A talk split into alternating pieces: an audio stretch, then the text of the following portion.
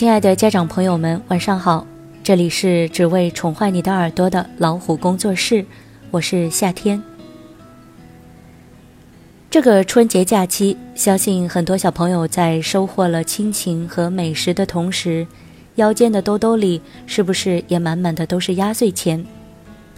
其实每年的压岁钱都是一次非常好的提升孩子理财能力的机会，或花或存，怎么花？花多少，都能够让孩子从中受到财商的教育。开设一个银行账户。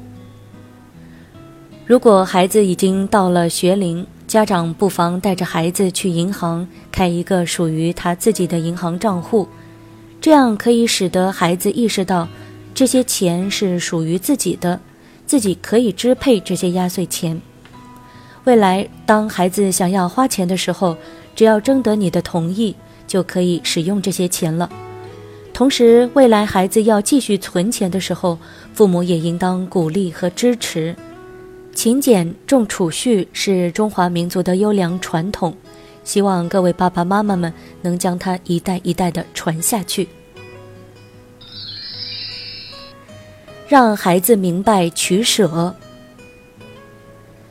孩子有了属于自己的账户，很多理财上的道理就可以讲授，甚至是不言自明了。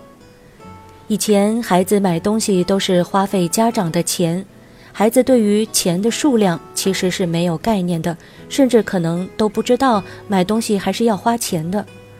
当孩子要从自己的账户花钱，他自然就会更加的慎重，不会盲目攀比。有了属于自己的账户。孩子会明白，不可能得到所有想要的东西，会渐渐明白量入为出。制定计划，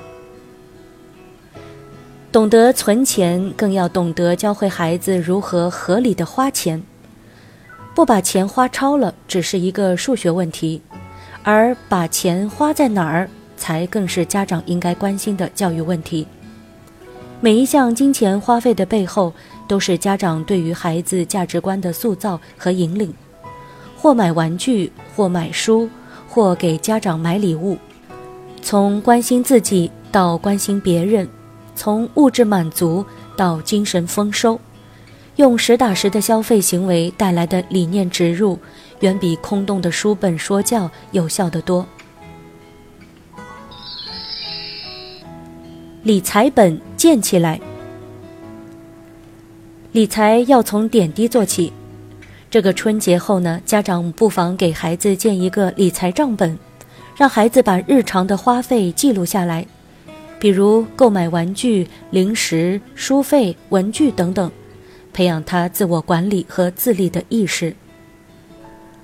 生活中每一件小事都可以成为孩子成长的机会。更何况是压岁钱这个每年一次、过时不候的黄金机会，聪明的爸爸妈妈，快借着这个机会，让孩子的财商起飞吧！好了，今天的晚安分享就是这样的，欢迎大家订阅微信公众号“老虎小助手”或者“老虎工作室”来获取收听更多的优质资源。爱生活，爱老虎，我是夏天，祝各位晚安。